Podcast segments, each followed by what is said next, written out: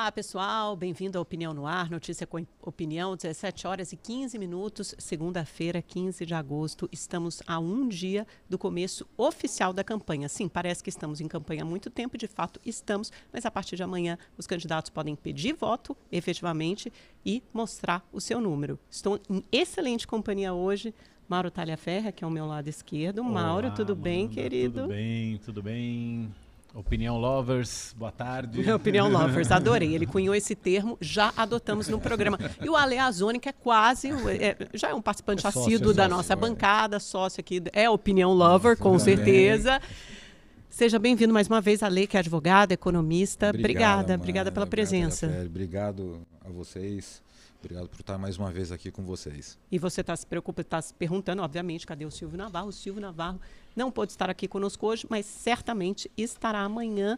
Não pensem que eu me livrei do Silvio Navarro, porque eu sei que vocês amam ele, então amanhã estará aqui comigo, ao meu lado, o Silvio. Mas por enquanto, hoje, somos nós três, pessoal. E eh, eu até propus, estava falando com eles antes de entrarmos no ar, para tentarmos fazer algo mais assim antológico, memorável, sobre a campanha eleitoral. O que vai ser a campanha eleitoral de 2022? Gente, acho que eu nunca comecei essa fase da campanha com tantas dúvidas, tantas incógnitas e uma falta de previsibilidade do que vai ser e do que vai acontecer a partir de outubro, dependendo do cenário, dependendo de quem ganhar. Estava até aqui explicitando minhas dúvidas com os meus colegas, o Mauro e o Alê, e eles disseram que sentem exatamente a mesma coisa. Vamos falar, vamos. Eu proponho que a gente faça assim, como se fosse um- uma corrida, sabe, no jockey, um páreo de cavalos, e a gente falasse um pouquinho sobre cada um deles, cada um dos personagens, o que esperar, o que esperar da campanha nessa fase e o que esperar até outubro. Eu acho que os desafios e os momentos marcantes que devemos ter até lá. Vou começar com o nosso convidado, pode ser, Claro. Mauro? É, aqui, Amanda, aqui a gente é sempre educado e elegante. É, Amanda, o, o cenário realmente é a primeira vez que a gente não consegue ter uma previsão ou é, tentar criar cenários é, para fazer uma projeção. Nós realmente não temos. É realmente um, um momento muito difícil. Você olha, você vê uma questão assim, como se tivesse uma nublado.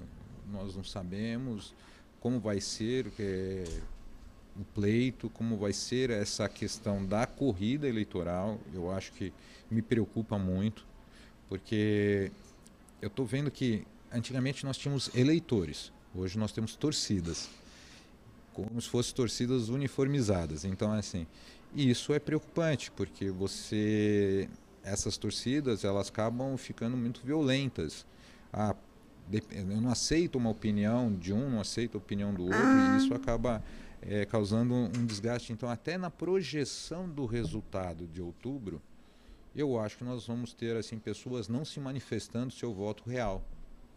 Como se Eu- fosse uma final de campeonato. Eu acho que a pessoa aquele... você vai perguntar o que, que você vai fazer. Não sei, não vou votar. não- a pessoa tem medo de dar a sua opinião por causa de um lado ou de um extremo de um lado ou de outro, ela está se abstendo. Então, quer dizer, isso pode prejudicar até as projeções para uma eleição e pode até surpreender, às vezes, com o resultado. E a gente vai falar assim, ah, houve, houve, não houve intervenção, é, aquelas famosas dúvidas que se jogam. Então, eu vejo assim, isso me preocupa muito. Estou vendo as pessoas muito acirradas, famílias brigando, discussões acirradas justamente por causa de opiniões. Então, eu vejo que essa, esse, essa corrida que começa amanhã é preocupante. Primeiro que você não pode manifestar diretamente seu voto. Ou se você se manifestar, você pode ser criticado, atacado, pode ter na sua rede, então imagina, né, que vai vir, né, a sua manifestação de um voto explícito. Então você pode até ser atacado dentro de redes. Então é é uma coisa que realmente é, é preocupante. Então eu vejo esse esse momento assim uma liberdade censurada. Eu, eu me sinto que eu eu me sinto às vezes até de você falar uma falar uma opinião é, mesmo apartidária, mas com uma visão mais econômica, e você ser atacado por isso, por você fazer uma análise fria e econômica. Então, é, eu acho que você imagina isso em pequenos grupos sociais, assim, discutindo, isso pode, pode até para uma violência. Então, eu acho que realmente até as eleições de outubro, o cenário vai ser muito preocupante. É, é interessante esse cenário que você coloca, Ale, porque isso acaba intimidando de uma certa forma o centro político é. ou do eleitorado, né, Mauro, que é justamente para onde tem que assinar tanto Lula quanto Bolsonaro, porque uhum. ele já tem a sua militância, sua torcida fiel, como colocou a lei, mas eles precisam ir além, precisam assinar para esse centro. Só que esse centro pode recuar e se sentir intimidado, e aí eu não estou me referindo ao centro político, mas ao eleitor é em si, que mesmo, se né? considera né? de centro e que não faz parte dessa torcida inflamada ou não acompanha o dia a dia da política, mas 2 de outubro vai lá cumprir com seu dever físico, vai à urna, vai votar e fica e não sabe para que lado ir. Como é que você acha, Mauro? O que você tem ouvido das duas campanhas? O que deve é, é, pautar tanto a agenda de Lula como Bolsonaro? Como é que você, esses eventos que já foram divulgados de ambas as campanhas, o começo, o início, o pontapé aqui pelo Sudeste, como é que você vê esse início de campanha? Né? E acho que as movimentações dos últimos dias também, a tônica desse, desse início de campanha. Olha, Amanda, na, na campanha do, do ex-presidente Lula, é, tem uma grande novidade que, que, que, que trouxe um movimento para dentro, dentro da campanha, que foi a chegada do André Janones. Exato. É, que está sendo aceito por um, por um grupo grande de dentro da campanha. Ainda a, a influência dele não é 100%, não é um consenso dentro da, da do, dos, do, do, dos caciques ali do, do PT e da coligação também, né? Mas, mas é, um, é, um, é um elemento novo que pode ajudar muito é, a campanha do Lula a ter uma performance melhor nas redes sociais, que é um ponto fraco nítido, nítido. da campanha do, do, do Lula. Uh, eu, eu, sinto a, a, campanha do presidente Bolsonaro muito estruturada nesse, nesse ambiente. Nesse ambiente digital. E aí, só para te interromper, eu acho que os podcasts da última semana, tanto o Flow quanto o Tapa na Cara do Rica, uhum. Rica Peroni, é, é elas expressam exatamente isso Mostra que você. Elas isso, descrevem é. isso que você está falando aqui. Muito isso. Eu sinto, eu sinto e, e assim, para o bem e para o mal, porque também eu, eu, tenho visto uma avalanche de fake news, de notícias, né, de, de, de, de mentiras sendo, sendo publicadas assim. É, ainda antes de começar a campanha. E que isso faz parte da instru instrumentalização das redes que também. É, né? que é muito preocupante. Então, assim, eu acho que essa vai ser uma, uma campanha. Acho que, que a, que, a, Justiça Eleitoral aprendeu com o que aconteceu no passado, está mais atenta e pode, pode tomar providências mais rapidamente nesse ano. Eu espero que isso aconteça, porque assim, é, se começar uma guerra de mentiras de lado a lado, é, é uma tristeza para um momento como esse que a gente está vivendo, que a gente precisa definir o nosso, nosso destino como país. Outras incógnitas que tem por aí. Hoje a, a Simone Tebet, do MDB, está lançando as diretrizes de, de governo. Do programa, dela, do né? programa de governo dela, não é o programa completo, mas as diretrizes do, do, do, do programa. Sobrevive essa candidatura? A candidatura do Ciro, que vem se mantendo em todas as pesquisas que são divulgadas, sempre no mesmo patamar, 8%, 9%, 7%, entre 7% e 9%. Chega até o fim? A candidatura, enfim, chega, mas será que o eleitor do Ciro vai até o fim com ele? Ou de repente esses eleitores ali do centro que vocês estão falando, esses eleitores não decidem resolver a, a parada de uma vez no primeiro turno, ou, ou, no sentido de, de, de, decidir um voto. Falar assim, olha, já que o meu candidato é o voto, vai, é o chamado, é o voto, chamado útil. voto útil já no primeiro turno. Uhum. Essa é uma outra incógnita dessa, desse cenário da eleição também. É pelo que eu ouço falar dentro das campanhas, esse movimento, esse pedido do voto, do voto útil, principalmente por parte da campanha do ex-presidente Lula, vai ficar mais para a reta final, até é, é para não desrespeitar uhum. outros candidatos, como o Ciro, como a Simone, até porque algum tipo de, de aceno a essas campanhas terá de ser feito. É, eu até vi recentemente tipo né? que algum tipo de compromisso e olha, né, em, em, num eventual segundo turno, fiquem do nosso lado e formem esse grande centro democrático. De alguma, de alguma forma, esse aceno foi dado pela Carta é, da democracia lida na USP, porque todos os ex, todos os candidatos a presidente da República assinaram, exceto o presidente Bolsonaro. Então você já tem aí o que pode ser um embrião de uma formação, mas muito ainda num estágio muito embrionário de uma chapa mais ampla. Quero convidar, antes da gente continuar essa conversa, os nossos internautas a participarem, os que nos acompanham aqui pelo podcast. A Miriam de São Caetano do Sul de São Paulo já está com a gente, o José Estevam Avelino, de Embu das Artes São Paulo, sejam muito bem-vindos. Por favor, mandem aqui suas dúvidas, críticas, pode meter CEPAL. Pergunta, manda tudo aqui para o nosso chat que eles me repassam por WhatsApp. Vou deixar de novo o nosso contato, é o 11 de São Paulo, 99395 4071, 11 99395 4071. Sua participação é muito bem-vinda. Queria explorar um pouquinho mais esse fator André Janones, Aleazoni, porque eu acho que vale a pena a gente se debruçar. E acho muito interessante como o André Janones, que muitas pessoas não conheciam e, porque muito, muita gente não dava nada, talvez seja um fator muito mais importante de adesão à campanha lulista do que seria, por exemplo, a Simone Tebet, que é uma senadora com larga experiência política, com muito mais trânsito político. No entanto, Janones carrega com ele esse know-how das redes sociais e da comunicação digital, que é justamente o flanco, o ponto fraco da candidatura do Lula. Nesse sentido, tem uma pesquisa hoje, é, encomendada pelo BTG, que é da FSB, que mostra justamente isso. Na semana passada, passada, estava uh, eh, o cenário estimulado do primeiro turno. A gente tem isso aqui, Carmen, a gente fez essa. A, a gente consegue espelhar esse resultado? Eu não sei se a gente fez isso na. Ah, bom, enfim, não sei se a gente consegue espelhar alguma coisa aqui, mas o, no, na semana passada o Lula estava com 41%, ele subiu 4 pontos no cenário de primeiro turno, eh, na pergunta estimulada, foi para 45%. E o Bolsonaro continua estagnado com 34% das intenções de voto.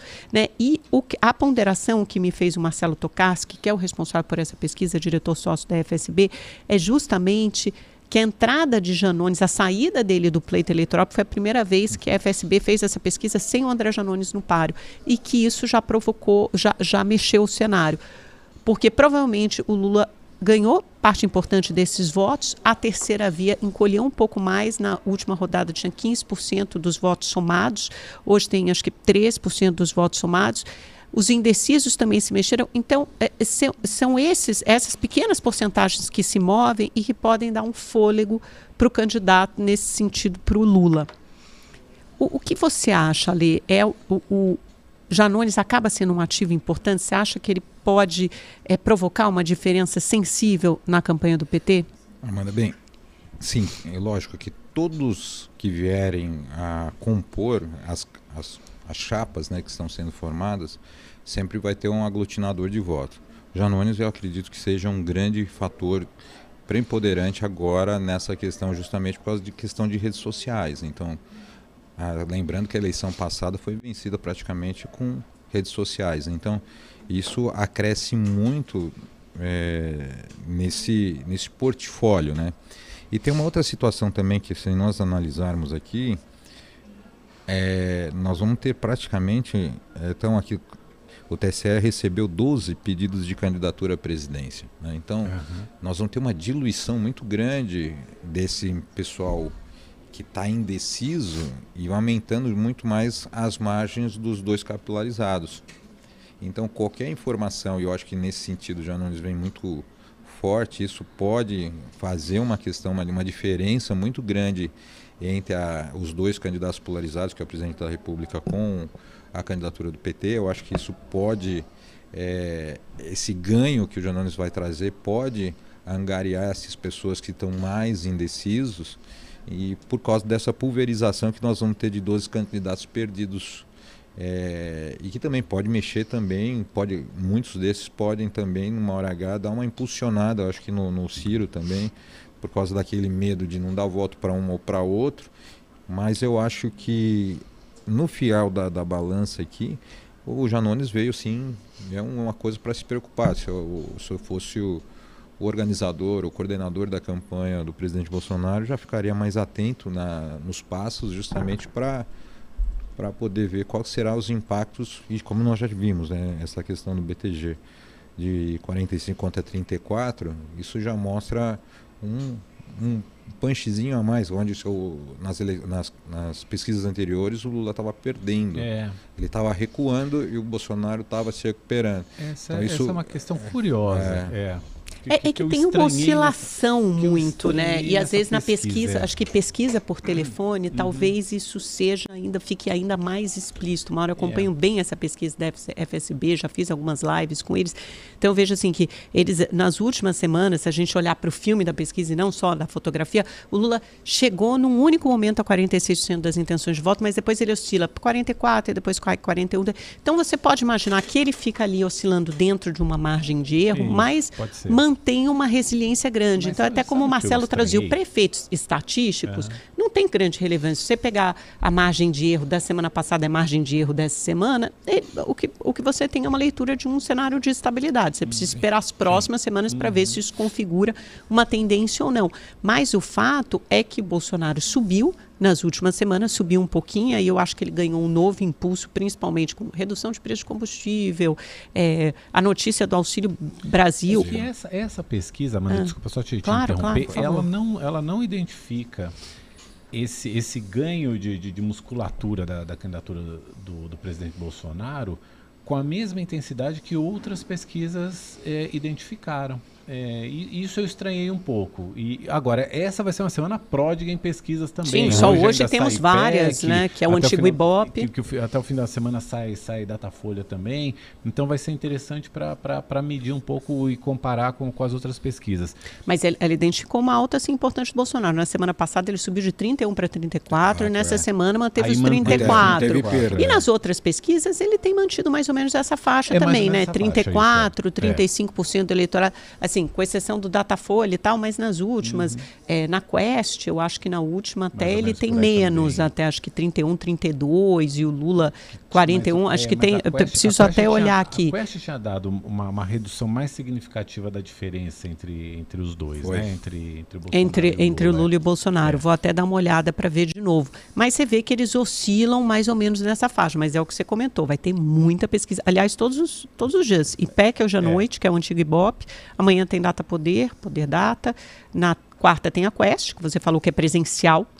A IPEC hoje acho que também é presencial. Uhum. E a, na quinta-feira temos o Datafolha. Tem o Datafolha. É, eu acho que agora, iniciando o pleito e a, e- e a campanha já sendo colocada à rua, eu acho que eu acredito que nós vamos poder analisar um pouquinho mais friamente essas pesquisas daqui uma semana, aonde elas vão ser feitas as pesquisas no período já que os candidatos já estão expostos. Uhum. Porque aí você começa o embate. Porque até agora nós estamos naquela assim, são pré-candidatos. Então, ainda mesmo que os resultados dessas pesquisas saiam agora, nós estamos falando de pré-candidatos. Então, elas estão lembrando que elas foram tiradas em períodos anteriores. Então, nós vamos poder sentir agora, quando começar as propagandas em rede social, começar o massivo mais de, de, de campanha mesmo, de publicidade, os dois candidatos que estão disputando, tanto Lula como o presidente Bolsonaro, vão colocar suas equipes trabalhando e colocando a sua publicidade do que foi feito. Então, eu acho que acho que o resultado mais fiel para a gente poder começar a dar uma olhada aí é para a próxima semana. Nessa ainda eu acho que nós estamos falando ainda de cenários É, porque, até porque o calendário do Auxílio Brasil, né, dependendo do seu número no cadastro Ah, único, recebeu, é, você não- ainda não não recebeu. recebeu, Você é. começou a receber no dia, acho que 9 de agosto, né? Uhum. Mas isso vai É. até 20, 21 9 de de agosto, agosto, é. dependendo do seu, do seu número. Só para lembrar que a pesquisa Quest de agosto, eu estou revisitando agora, Mauro, tá 44,32. Então é bem, é parecido, bem bem parecido, parecido. né? Então, aparece, ele aparece 34 na FSB, Uhum. Que é, é- são duas mil ligações por telefone, e é- agora está em, em pe- periodicidade semanal, antes era quinzenal, a partir de semana passada começou a ser semanal, então toda segunda-feira a gente tem uma nova da FSB saindo do forno quentinha, e aqui na Quest, que é presencial, você tem 44 para o Lula e 32 para o Bolsonaro. Agora, para a gente falar da campanha bolsonarista também, comemorou muito semana passada, até em função de pesquisas da própria Quest, tanto em São Paulo quanto no Rio de Janeiro, porque em São Paulo estava mostrando um empate técnico ali no limite da margem de erro, com Lula um pouco à frente em São Paulo, porque a gente está falando do Sudeste, né, gente? Só em Sudeste, São Paulo você tem 22, 23% do eleitorado. No Sudeste, nos principais colégios eleitorais, tem 43% do eleitorado. Então, 4 em cada 10 eleitores do país estão aqui. Estão Não é à aqui, toa que é. esses candidatos Focam começam, eh, focam a campanha no Sudeste, porque é aqui mesmo que você tem que disputar voto e aqui é que vai ser travada essa batalha. E em Minas Gerais, o, o Bolsonaro conseguiu diminuir muito essa distância em relação ao Lula. Caiu pela metade, estava 18 pontos há algumas semanas e caiu para 9 pontos. E Minas segue aquela máxima de que desde 89 nenhum candidato venceu a presidência da República sem ter ganhado em Minas. A campanha do Bolsonaro comemorou muito semana Sim. passada porque viu isso como resultado das boas notícias econômicas e aí a gente tem nesse cardápio vários indicadores positivos. Redução do desemprego já está em menos de, de, dois dígitos, né? já está em 9,3%, né? uma redução importante. Perspectiva maior de crescimento, que vai para 2%.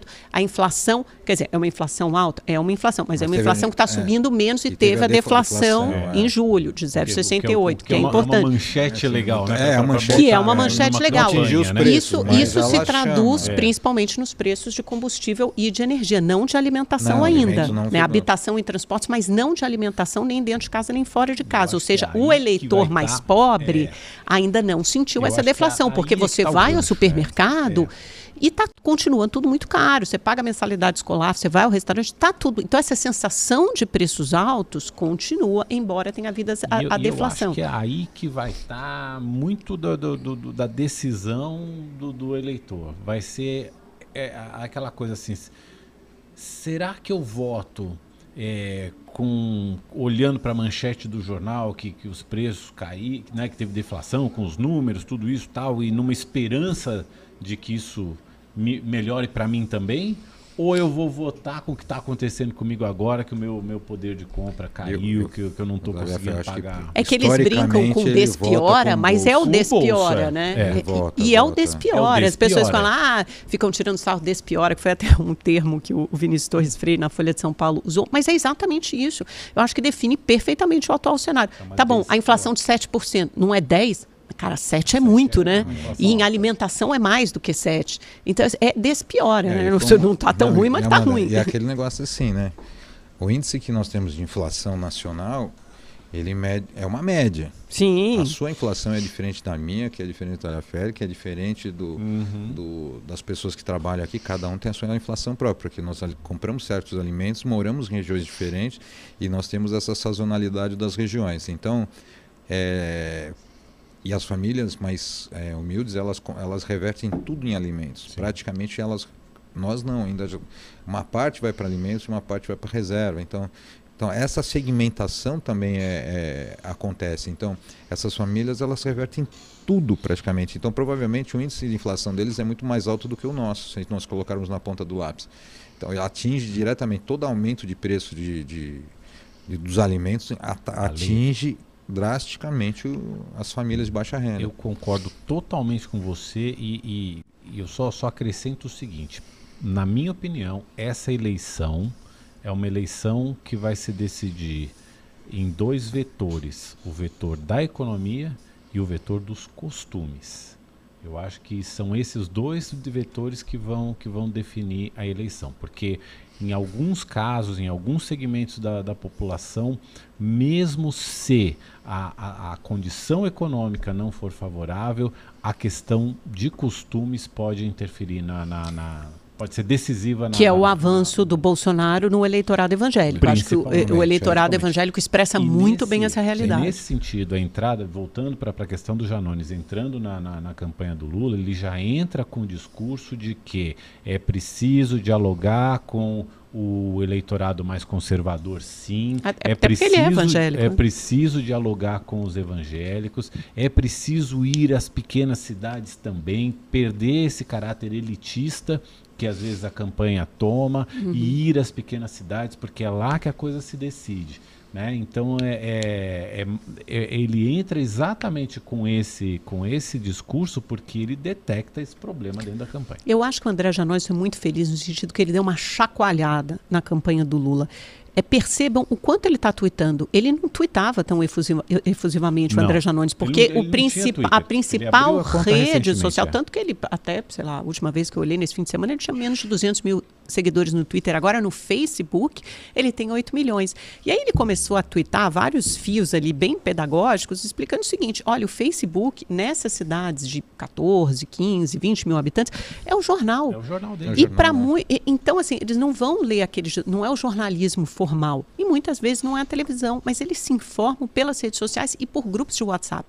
E a direita já está organizada e articulada nesses grupos de WhatsApp desde 2013. Essa foi uma leitura, inclusive, que um, um, uma fonte importante da campanha do presidente Lula tinha me feito há cerca de um mês, um mês e meio, que era o seguinte: ah, eles estão nesse fronte das redes sociais de 2013. A gente não vai ter essa pretensão de é, ficar maior do que eles ou, ou de batê-los nas redes, de vencê-los nas redes sociais. Só que eu acho que você também não pode subestimar o poder das redes sociais e se dar por vencido. E com a entrada do Janones no jogo, eu acho que é justamente isso que ele faz. Ele finca o pé e fala assim: não, agora eu vou fincar meu território, meu terreno que me estaca nesse território das redes sociais e a gente vai crescer por aqui. E aí você viu essa competição que teve né, é, entre os dois, tanto Janones com Lula, no mesmo horário no sábado de manhã e o Bolsonaro lá com Rica Perrone no cara tapa, no podcast. E aí os bolsonaristas falando, ah não, tinham 300, 400 mil é, visualizações simultâneas, gente simultaneamente acompanhando o Bolsonaro e, e, no Facebook do Janones tinham 15, 20 mil pessoas. Aí depois o Janones fez um fio para explicar, olha, é, conhecedores de redes sociais. A gente não pode comparar a métrica do YouTube com a métrica do Facebook. E o engajamento, aí ele falou assim, o correto seria comparar a live que a gente fez no Facebook, eu e o ex-presidente Lula, que teve mais de um milhão de visualizações, e uma outra live, acho que de uma motociata que o presidente Bolsonaro participou, que teve 137 mil visualizações. E aí já tem até análises hoje de dados dizendo que já teve mais que o engajamento da live do Lula e do, do Janones foi muito maior, chegou a 3 milhões e meio. Então é o alcance posterior, não precisa ser é. ao vivo, mas pode ser posteriormente. E o que, que eles estavam tentando fazer também, o Janones e o Lula? Colocar ali um discurso, botar uma semente, plantar uma sementinha de dúvida na cabeça do eleitor, que é o seguinte: será que o Auxílio Brasil vai só até dezembro? Porque o que eles estão dizendo, o que eles disseram na live, o Lula e o Janones, espertamente, porque o Bolsonaro já falou, não, vamos manter o auxílio emergencial em 600 reais, está até no programa de governo dele. O que o Lula e o Janones estão dizendo é não, esse auxílio só vale até dezembro, porque a PEC que eles aprovaram só garante, só garante 600 dezembro. reais até dezembro. Se eles quisessem que continuasse, por que, que eles não colocaram isso na lei? Né? Então você começa a brincar ali com a imaginação do eleitor e tenta é, é, elevá-los. É e tem uma coisa também, né? Como o presidente Bolsonaro já tem uma já tem uma já é habitual das redes sociais, então muitas pessoas a, a, os seguidores acabam vendo, mas não há não, não aguça uma pessoa de, que já assistiu alguma vez assistir de novo.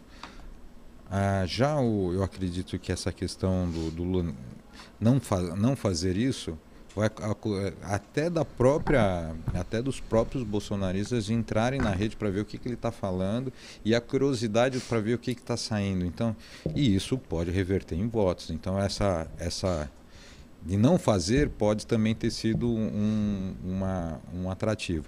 E, e o presidente já tem a sua rede reformada. Então, eu acho que assim, é igual, por exemplo, é, vou lançar um, um, determinado produto e eu vou concorrer com o produto X. O produto já está no mercado. Então, quando eu vou lançar, eu vou lançar alguma coisa nova. Então, lógico que não qualquer... tem como comparar. É, não né? dá. Eu acho não que dá. É, comparação. Redes, que é. o que eu acho assim que pode favorecer a campanha do presidente Lula é justamente essa questão de ser um novo e muita gente curioso entrar e gostar do discurso, diferente da, das pessoas que vão que já procuram a questão. O presidente Bolsonaro faz no Palácio do, do Planalto dele, lá no Alvorado, quando ele faz toda, toda a live dele. Então já tem seus seguidores, já tem o pessoal já assiste. É, nós já temos a, o, o público fiel. Então é, é, ele tem que fazer agora algo para acrescentar, chamar essas pessoas que já entraram alguma vez e hoje não entram. Então uhum. acho que é, é, é, como se você fosse lançar um novo produto, o mesmo produto com uma nova reedição. Uhum. Então você tem que fazer um novo. Então acho que é nisso que eu acho que, que nós vamos ver a questão acho que da campanha do, do presidente Lula tendo as redes mais é, adensadas do que a do, a do presidente, mas por uma questão eu acho que de, de, de ser uma coisa nova. Aí, só que essa questão da coisa nova você pode é, você pode pescar eleitores que estavam querendo ver e, e, e aceitarem. Eu acho que o desafio é romper a sua bolha, né? É. E aí, é. nesse sentido, os puxadores de voto, entre parênteses, nas redes sociais, tipo Manita, um influencer, né? um influenciador, alguém com milhões e milhões de seguidores, pode ajudar muito quem não é forte nas redes sociais, como, é como só, a esquerda, como Lula. Só até para pro, os nossos telespectadores aí. É, seguidores e, e, influenciadores são diferentes. Por exemplo, você pode ter, por exemplo, é, um, um determinado jogador X que tem não sei quantos milhões de seguidores. Mas você tem uma pessoa tipo como a Anitta. Uhum. A Anitta, ela é completamente influenciadora. Então, é uma coisa é você ter seguidores e a outra pessoa ela pode ter não o mesmo número de seguidores que aquela outra pessoa, mas qualquer coisa que ela faça ou ela- qual- qualquer coisa que ela diga, ela direciona os seus, o seu, os seus seguidores. Então isso é um influenciador. Então essa questão do influenciador é muito importante, porque os influenciadores eles têm um domínio sobre os teus seguidores, é diferente das pessoas que têm muitos seguidores e não tem E não ditam a tendência, né? Então, é, Mauro, Deixa posso eu- te jogar? Você pode fazer teu ponto? Já posso te jogar em seguida uma pergunta aqui dos nossos telespectadores? Manda. não quer complementar? O pessoal tá- tem, tem Tá, prioridade. então vamos lá. Ó, eu vou te jogar duas perguntas em uma, hein? Pergunta Primeiro, bomba. Manuel Teodósio, de Itacoaquecetuba, São Paulo, está sempre conosco. Manuel, olá, querido. Boa tarde a todos. Se há rejeição grande do Lula e Bolsonaro, por que, que esses votos não vão para a terceira via? É uma pergunta. E aí já emendo com a próxima, que é do Marcelo Donola, do Rio de Janeiro, que diz o seguinte: por que a realidade das ruas é tão distante das pesquisas? Eu acho importante responder esse, esse ponto. Quem foi que fez a última Eu- pergunta? o Marcelo, do Rio. Eu, eu acho que o Marcelo coloca um ponto super importante e era exatamente o que eu ia falar Ah, então agora. pronto. ele já, já me Vocês ajudou estão aqui. antenados. Um outro, uma, uma outra questão que a gente vai ter que prestar atenção agora é no 7 de setembro. sim. Sim. Eu porque É a gente sabe da capacidade de mobilizar que o, o presidente Bolsonaro e, e todo o seu entorno, todo o seu staff tem. De mobilizar, de levar gente para a rua. E isso causa uma impressão mesmo de, de força, de volume, e, e- e sustenta esse discurso. Fala: olha, é, a gente vê o, o presidente Bolsonaro sempre cercado de muita gente, nos eventos que ele faz, é sempre uma multidão, tudo isso. Cadê o apoio a- aos outros candidatos? Né? Se, tem- se as pesquisas mostram que ah, o, o ex-presidente Gente, Lula mas tá peraí, o Lula fez uns comícios gigantescos agora no Teve, Nordeste, né? teve, mas em é- Paraíba, no Piauí. Mas é que o, o, o, o Bolsonaro ele já tem essa, ele já vem com essa tradição desde antes da eleição eh, passada de Sim. 2018 de sempre reunir gente, sempre atrair gente. Onde É. ele vai sempre tem aquela questão de ter gente atrás, de muita gente. É. O, o, o, o 7 de setembro do ano passado reuniu muita gente aqui em São Paulo, principalmente. Em Brasília teve bastante gente, aqui em São Paulo teve ainda mais, no Rio E deve se também. repetir, né? Isso deve se repetir, talvez. Acho que até maior. Talvez, do é, porque a organização já está acontecendo. Gente, isso implica em organização. E a organização acontece Sim, nas redes sociais. As pessoas não é. aparecem, elas não brotam do Não, chão no, não, dia, não, no é, dia. E isso Estão se implica em milhões de correntes de é. transmissão por grupos de WhatsApp, em caravanas, em vaquinhas. Então, existe aí, é, diariamente, uma militância organizada para convidar essas É, pessoas e para atrair essas pessoas Rio, né, para as que- ruas. que é, teve até aquela polêmica que era a cena no centro do Rio e ele queria em O Copacabana. desfile é. militar. é. Então isso Exato, é, é. então isso ele já está provavelmente já prevendo um movimento muito forte nesse sentido. Então Exatamente.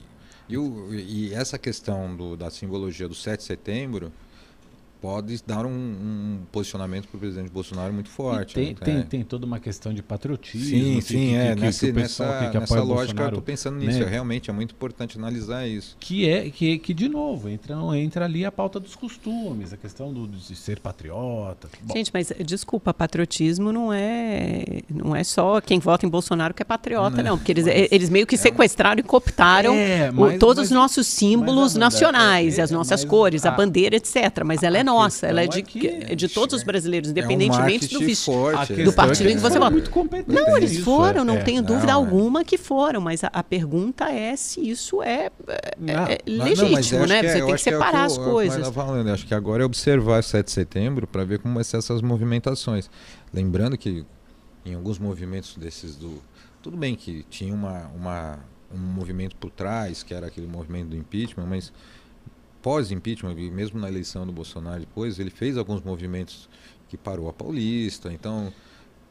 Tudo bem que não foi E- na mesma proporção, mas Ale. Mas posso- posso só te falar, eu Ele acho que é herda- muito- Ele herda, desculpa só, ele Ah. herda muita daquela galera que, que, que, que foi pra rua em 2013. É, Sim, então, sim. né? essas- ele conseguiu seja, fazer essa identificação, né? Essas pessoas se vincularam. Muita, muita, muita daquela galera que foi pra rua em 2013 depois foi de novo pra, pelo impeachment da, da presidente Dilma e depois foi pelo, pelo Bolsonaro e continua indo. Ou seja, é um pessoal mobilizado. E isso, isso causa uma impressão, causa um volume que E, é- e pode... aquela, e aquela falsa Eu diria que é uma que a parte desse pessoal é, é um processo quase que de fanatização. É, eu acho que é mais do que de mobilização e aí cai nessa, Sim, nessa sim. diferença, nessa distinção que, entre que você fez entre seguidor e influenciador, né? Então assim, tem gente que pode ter muito seguidor. Se a gente traduzir isso para outra linguagem, tem gente que pode ter muito voto, como o ex-presidente Lula, mas não tem tanta influência. Tem gente que pode eventualmente ter menos seguidor ou menos voto, como o Bolsonaro, que aparece em segundo lugar nas pesquisas. Quer dizer que ele vai perder a eleição, Amanda? Claro que não. O jogo está sendo jogado. Aliás, o jogo começa amanhã. Até agora foi ensaio, foi treino. Amanhã começa o jogo. Ele tem todas as condições de se recuperar. Afinal de contas, é o presidente da República, tem muitos apoiadores e tem a máquina na mão. Agora, ele tem muito mais influência no sentido de mobilização. E como é que ele con- eh, conserva e, e consolida, expande essa capilaridade? Então, Pelas redes sociais. É, é uma organização que começa nas redes sociais e que E se traduz e vai para as Então, ruas. Eu acho que, acho que é, o que você está falando é justamente Então, assim, isso. ele consegue mobilizar uma militância que o PT não consegue mais. Ele não Eu- consegue. eu E isso é competência. eu, voto na- eu naquela situação que eu falei logo no começo, é, das duas torcidas. E essa eleição nós vamos ter um movimento muito de não manifestação do voto. Já Que é esse voto silencioso, não sei quem. Em quem Exatamente. esse Então, cara vai votar? Ele não foi pra rua, mas ele também vota. que- igualzinho Mas, ó, a quem foi que, pra rua. será que o pessoal Ale. que for de vermelho na Paulista vai ser respeitado? E aí, Ah, entra Sabe, tem, a tem, tem a situação assim. Eu acho que às vezes tem mais vergonha hoje até de É, você se assumir é, eu acho que acho como que tá- sendo lulista ou voltando a, a- Exato. Ah, Poxa, é se você a olhar na pergunta pesquisa- que o nosso, nosso outro internauta fez por que aqui. não votar na terceira via, que é a né? questão da se, se tem tanta Se a tem rejeição- tanta rejeição, por que não votar na terceira via? Talvez exista aí por trás algum um voto envergonhado. É, nós temos 12, é, nós temos 12 um candidatos, que voto- de repente pode surgir Gente, um... eu acho que não vota na terceira via por uma razão muito simples, não porque vai não apareceu ninguém É. com Então, chance. nós não se sabemos os nomes tivesse aparecido, aparecer, né? mas se tivesse aparecido alguém com chance, esse É. voto teria migrado. Só que a terceira via não conseguiu Eu sei. Para uma alternativa razoável com e que se projeto, com destacasse. proposta, né? né, É, acho que deveria ter eles, sido... eles nova. brigaram entre eles durante muito tempo, eles perderam muito tempo numa Uhum. Concordo briga você, ali interna, numa disputa fratricida e Devia ter foi feito a isso. terceira via, devia ter se unido, feito uma federação dos partidos envolvidos, escolhido a federação, dois vi- presidente e vice fortes, que construíssem, que conseguissem representar realmente. Não, mas ficou a briga de ego, não, eu vou lançar o meu, você lança o seu, e, e fragmentando, e, e, e o, que, o que mostram uma fragmentação de 12 candidatos. E com a fragmentação é muito difícil você unir a terceira, a- essa, a terceira opção ou essa questão das rejeições de voto, porque está muito pulverizado. Então, se você tivesse um candidato que aglutinasse tudo isso, provavelmente nós teríamos um outro cenário. Poderia ser que essas duas rejeições implicassem nessa terceira. Uhum. Mas como está tão pulverizado, eu acho que fica uma coisa. Não houve essa questão de, de desse centro se unir, se federar, escolher um nome de consenso nacional, mas não do consenso do meu partido, mas o de que tem uma representatividade dentro do país. Aham.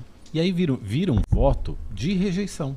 Sim. Quem rejeita o Lula vota no Bolsonaro, quem rejeita o Bolsonaro vota, Vota no, no Lula. Lula. E fica entre, entre eles. É, é um campeonato voto- de rejeição, é, uma guerra você- de rejeição. Segundo turno vai ser isso. voto, né? Eu, eu gosto desse candidato, eu gosto desse outro. Mas tem também o, o, o voto da rejeição. Eu não gosto desse, voto no, no, no A, eu não gosto do B, eu, voto, eu não gosto do A, eu voto no B. É, é, é, isso, isso responde à pergunta do, do.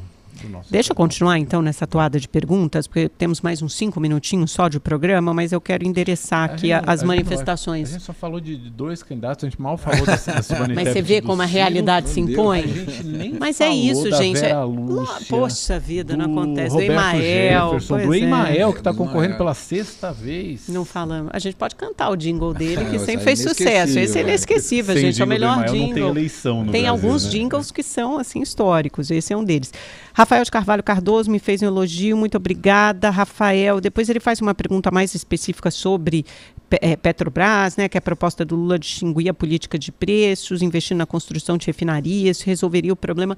Sinceramente, Rafael, eu acho que o melhor seria a gente conversar com um especialista, convidar alguém para falar especificamente sobre o setor de Eu petróleo, po- porque um- você um- pode falar rapidamente, rapidinho, Ale, só para a gente dar conta É de uma Rafael, né? outra pergunta. É, ele queria, resolve construir mais refinarias, resolveria o problema de instabilidade do preço dos combustíveis ou não? Rafael, o que, que determina o preço do petróleo vai ser oferta.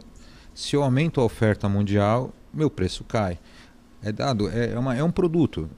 Eu só vou, só vou investir em refinaria se eu tiver lucro, senão se eu tiver prejuízo eu não vou fazer. A não ser que um Estado, ou seja, o governo brasileiro banque mesmo com prejuízo. Então não, a lógica da, da- da- de fazer investimento privado no setor do petróleo tem que ter lucro. E o que determina o preço realmente é a OPEP, os, ah, ah, os produtores de petróleo se reunirem e aumentarem a questão da oferta, ou seja, aumentando o número de barris que eles produzem, aí sim o preço cai. Fora isso, não vai reduzir a questão do preço, o preço vai ser determinado conforme tem a projeção de demanda. Agora está caindo justamente porque a China está anunciando uma desaceleração, a Europa já assina uma desaceleração. Isso mostra que o preço do barril já caiu de 120, já está em 95 dólares. O... A gente teve mais uma redução do preço da gasolina hoje, né? mais- o Bolsonaro mais. surfando cair nessa mais, onda. Vai cair mais, mais porque o preço do barril está caindo lá Uhum. fora. Só o, no Texas, então, lá o, porque nós temos todo o Brent lá do, do Mar do Norte e temos o, o do, do, do, O do Texas. do né? Texas, esse já estava 89 dólares. Então, quer dizer, É que o nosso benchmark é o petróleo é o- tipo é o Brent, Brent, né? é, Tá. então a tendência é que com essa desaceleração caia, mas não é por causa de aumento de fe- oferta. Mas ah, respondendo ao senhor, Rafael, só com aumento da oferta. Pode mudar a política, pode fazer o que for. Ou a empresa não vai investir porque não vai ter lucro e aí uma conta não fala com a outra.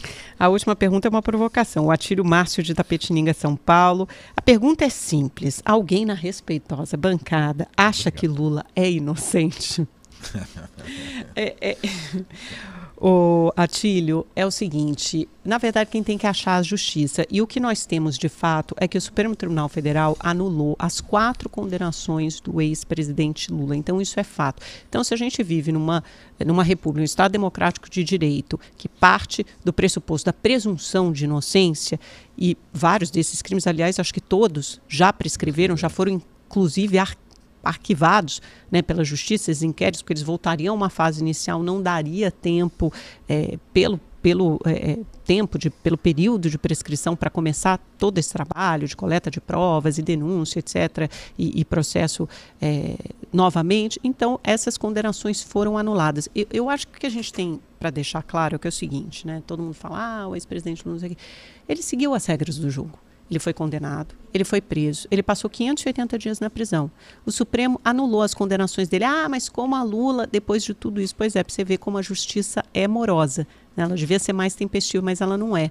Ela é morosa. Ele passou 580 dias na prisão para depois o Supremo Tribunal Federal decidir que ele não teve direito ao devido processo legal. Isso implica em ter um juiz que não seja su suspeito, ou seja, você tem um juiz imparcial, e o Supremo decidiu que o Sérgio Moro foi um juiz parcial e que ele não deveria ter sido julgado em Curitiba. Quer dizer, são erro- questões foi que erro parecem menores. gente, Só- não- só São não questões que parecem também, né? menores. Foi o STF que anulou, não. Foi, foi por causa de erro processual que aí da você... própria Lava Jato, que É, foi foi fominha e quis exatamente. segurar todos os processos em Curitiba. E Esse aí- processo aí podia ter sido julgado em Supremo, São Paulo, podia ter sido julgado. Essa questão de territorialidade, isso faz parte dos direitos é, do réu, da, da, da pessoa, do cidadão. Até no então, isso, civil, isso não você é uma um questão produto menor. em São Paulo, você vai poder trocar em Gente, São isso Paulo. não é uma questão menor do direito, isso é uma questão essencial, Não, é uma é condição sine É o qua non do Estado democrático de direito. Se você não seguir esse manual, então quer dizer que eu, Amanda, posso ser julgado por qualquer juiz. O juiz não escolhe o processo, não é o juiz que tem que escolher o processo. Existe a o processo, né, existe a prerrogativa de, de competência de cada juiz. Até, eu sempre gosto de dar, de, de quando, quando chega, chega uma pergunta assim provocativa, é, de, de também provocar uma, uma, uma reflexão Hum. mostrando um, um outro lado. Né? É, pensa na, na investigação sobre as rachadinhas. Ela foi toda anulada também pela justiça. Totalmente. Também. E por questões E processuais. por questões processuais, por questões da, da, da investigação. Então, dá para a gente dizer que fulano ou ciclano praticou a rachadinha? Nesse momento, não, porque não existe a, a, a, resposta da justiça da investigação, que também foi anulada por um tribunal superior. Uhum. Chegou no Superior Tribunal de Justiça, que anulou a, a investigação inteira, teve, teve que começar da estaca zero. Então, assim, essas coisas frustram a torcida A e frustram a torcida B, frustram, mas enfim, é dentro da regra do jogo. É, e ele voltou ao jogo dentro da regra do jogo. É. É, não foi desafiando uma ordem de prisão. Ele foi preso, ele cumpriu. Presidente Dilma, mesma coisa. Sofreu o impeachment, saiu gritando é golpe, é golpe, mas saiu. Não ameaçou ficar. né, não ameaçou decretar estado de sítio ou estado qualquer né, estado de defesa. Não. Ela saiu e cumpriu o que o Congresso havia decidido soberanamente. A mesma coisa o ex-presidente Lula. Então, o que isso, qual, eu acho que qual é a leitura, qual a mensagem de estudo? As regras do jogo têm que ser respeitadas. Se você vai contestar uma ordem judicial, tem que ser por meio da justiça.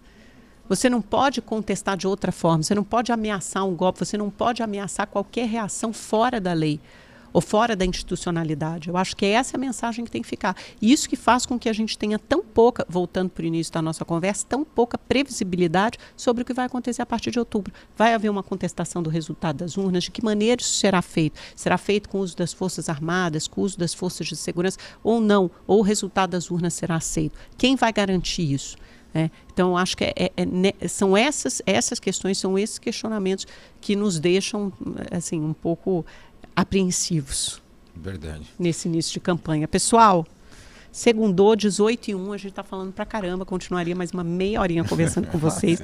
Fiquei pelo menos feliz de ter respondido todas as perguntas que chegaram ao meu celular. Amanhã tem mais. Obrigada, Ale. Foi um prazer, mais uma obrigado, vez. Mano. Obrigado, Opinião no Ar.